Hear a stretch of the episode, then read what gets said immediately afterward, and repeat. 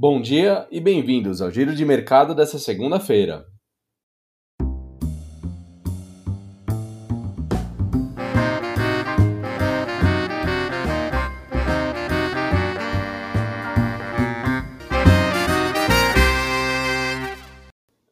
E o Ibovespa fechou a semana passada em alta de 2,87% nos 113.750 pontos.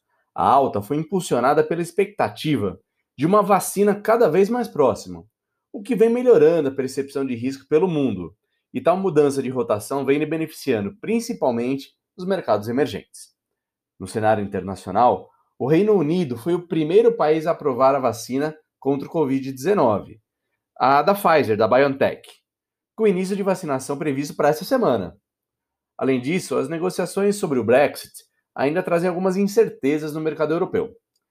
No lado da política americana, o noticiário destaca o otimismo sobre a possibilidade que o Congresso chegue a um acordo para um novo pacote de estímulos à economia em meio ao aumento dos casos de Covid-19 no país. Por aqui no Brasil, o destaque foi a volta das medidas mais restritivas em várias cidades brasileiras, como São Paulo. Além disso, foi também divulgado o PIB, referente ao terceiro trimestre desse ano, que registrou crescimento de 7,7% contra o trimestre imediatamente anterior e queda de 3,9% contra o mesmo trimestre do ano passado, 2019.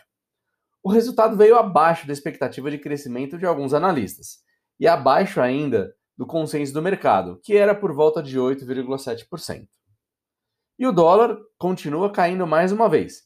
Fechou a semana em baixo de 3,89%, cotado a R$ 5,12. E abrindo essa segunda-feira, tanto os mercados americanos de futuros como o mercado europeu operam em baixa nesse momento. E ficamos por aqui com mais um giro de mercado. Tenham todos um bom dia e uma ótima semana. Um abraço!